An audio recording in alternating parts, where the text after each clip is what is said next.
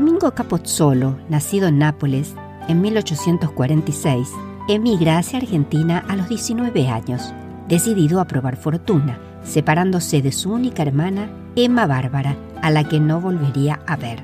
Poco dura su estadía en Buenos Aires y decide trasladarse a Santa Fe, donde se desempeña como ayudante panadero durante cuatro años. Emigra primero a Helvecia y luego a Roman, sitio en el cual se desempeña como garrotero. Es allí donde conoce a Lisa Wingescher, nacida en Berna, con quien se casa y con la cual tiene 13 hijos. Decidido a invertir en Hacienda, vuelve a emigrar hacia el norte y se instala en Las Garzas, donde se convierte en hacendado. Especulando que en el Chaco, el gobierno entrega una extensión de una legua de tierras fiscales a quien acredite tener un número considerable de vacunos, se compromete a fundar una población y plantar un número determinado de árboles. El primero de mayo de 1905 se encamina junto a sus hijos Carlos y Domingo y su hacienda hacia el norte con el propósito de establecerse en la zona del Zapallar pero equivoca el camino y llega al Fortín Macayé, asentamiento del Regimiento 7 de Caballería. Allí le informan que más al norte todavía hay una zona muy apta para el asentamiento y el 29 de mayo del mismo año, después de 28 días de penosa travesía, llega al lugar definitivo, que hoy se da en llamar Colonia Elisa. Un viaje tan largo implicaba por ese entonces innumerables aventuras, de las lindas y de las otras, de aquellas que dejan huellas para siempre en los seres humanos. Cruzar el riacho Los Amores les hizo perder un gran número de cabezas.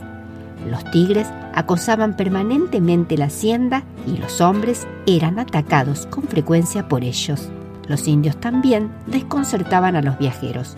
Se toparon con mansos que los siguieron durante días solo para solicitar ayuda para salvar a la hija del cacique que estaba enferma y que, al obtenerla, serían sus aliados incondicionales.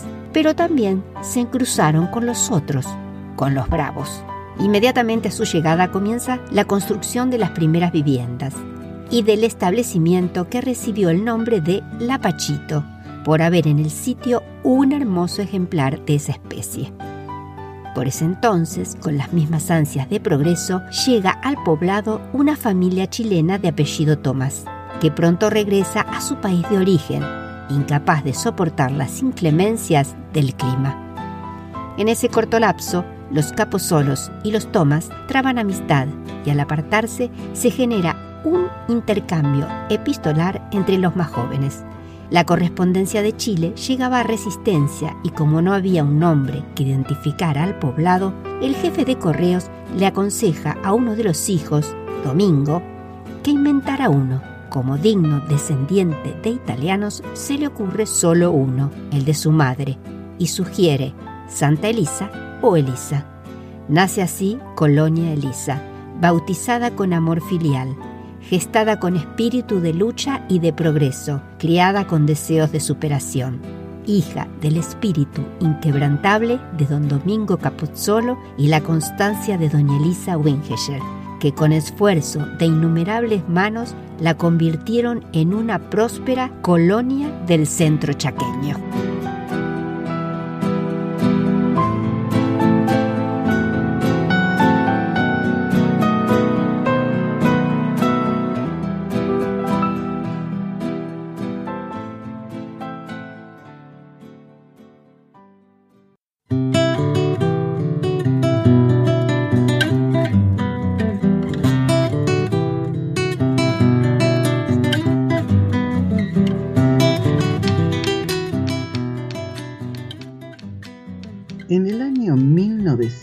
1930, Naiden Ivanov llega a la provincia de Chaco proveniente de Bulgaria. Fue pastor de la iglesia ortodoxa y maestro de escuela en ese país.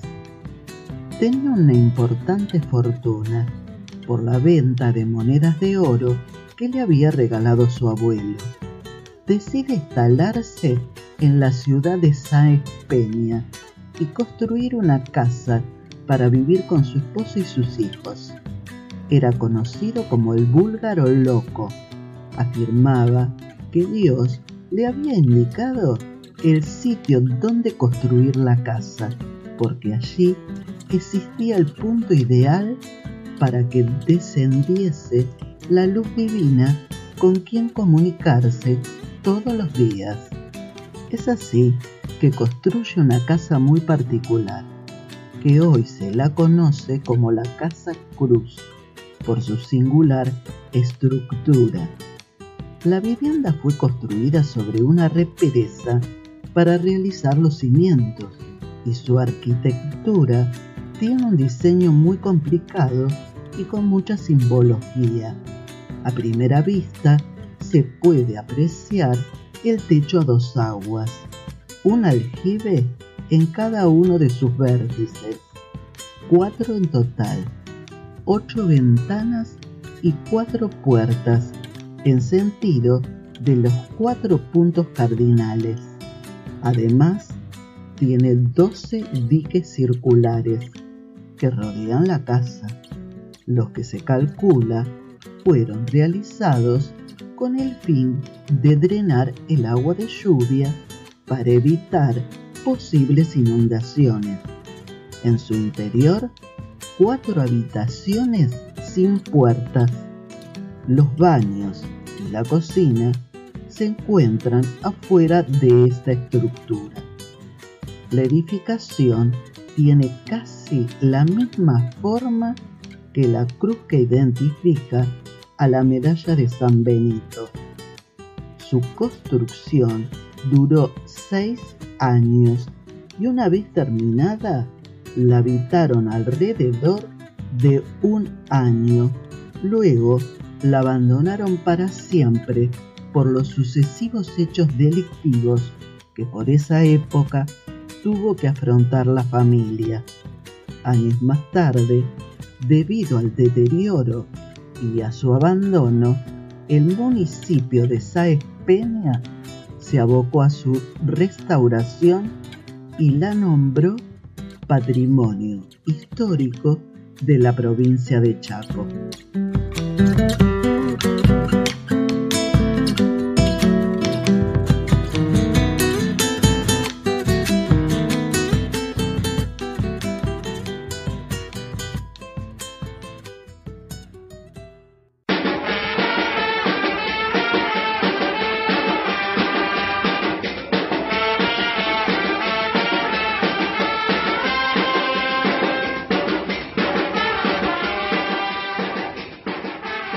El 27 de julio de 1913 se funda en Resistencia, provincia de Chaco, el Club Atlético Chaco Forever, a instancias de un grupo de socios que se habían separado del Club Atlético Sarmiento. La primera cancha estuvo en la actual Plaza España de Resistencia, pero en 1960 se inauguró el nuevo estadio sobre la avenida 9 de Julio recibió el nombre de Juan Alberto García, quien era el dueño de una importante constructora y fue su propulsor y constructor. Pero debemos saber también que al estadio se lo conoce como el gigante de la avenida, por su ubicación sobre la avenida 9 de Julio. El primer nombre del club fue Chaco San Fernando, pero a algunos de los fundadores no les gustaba ese nombre. Cuentan que en una reunión estos se encontraron con un conocido empleado municipal de origen inglés al que llamaban Mr. King, quien fue el que sugirió el nombre de Forever, que en inglés significa para siempre. La propuesta fue recibida con agrado y se decidió bautizar al club Chaco Forever pero aún la camiseta no tenía colores que identificaran a la institución. Estos surgen cuando un jugador de apellido Maistegui se presenta a jugar con la camiseta del Club Estudiantes de Buenos Aires, que era a rayas negras y blancas. La gente de Chaco Forever ve en estos colores de alguna forma representada la riqueza del Chaco. El blanco del algodón y el negro del carbón, y la adoptan de forma inmediata. En los años 70 tuvo varias participaciones en los denominados torneos nacionales, pero su consagración fue en 1989, cuando después de algunas temporadas en el Nacional B, Chaco Forever se consagró campeón de dicho torneo al derrotar de local en la última fecha al Club Atlético Lanús por 1 a 0 y ascendiendo así a Primera División. El club permaneció por dos temporadas en Primera, la de 1989-1990 y la de 1990-1991. La temporada del 89 al 90 fue la más exitosa en toda su historia, terminando en el puesto 17, compartido con Racing de Córdoba. Este puesto era clave, ya que si se posicionaban más abajo de la tabla, se descendía a la B. Para lograr la permanencia, jugaron un partido de desempate que el equipo de Chaco ganó por 5 a 0 conservando su lugar en la primera.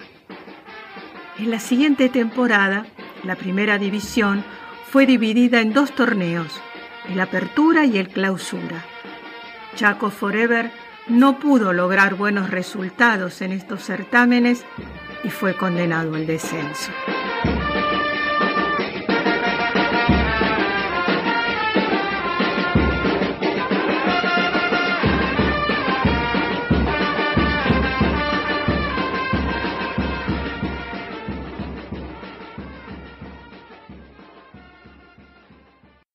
Te esperamos la próxima semana en un nuevo episodio de Argentina, un recorrido por sus historias y te invitamos a suscribirte